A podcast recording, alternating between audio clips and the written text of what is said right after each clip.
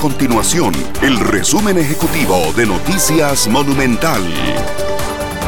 Hola, mi nombre es Fernanda Romero y estas son las informaciones más importantes del día en Noticias Monumental. La Fuerza Pública reconoció que la asignación de más recursos a su presupuesto no se traduciría en una reducción de la violencia. Aseguran que el problema de la seguridad ciudadana tiene que tratarse desde varios abordajes que no necesariamente implican el dinero.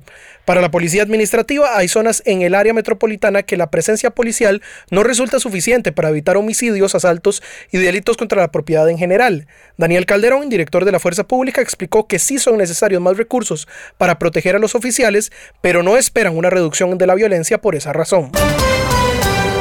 Los delincuentes utilizan un artefacto que inhibe la señal de los cierres inalámbricos de los vehículos para así extraer objetos de valor de su interior.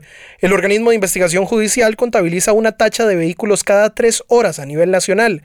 Este aparato evita que bajen los seguros del carro de forma que queda abierto. El OIJ pide a los dueños de vehículos que verifiquen que el carro quede completamente cerrado antes de alejarse de él y dejarlos en parqueos privados.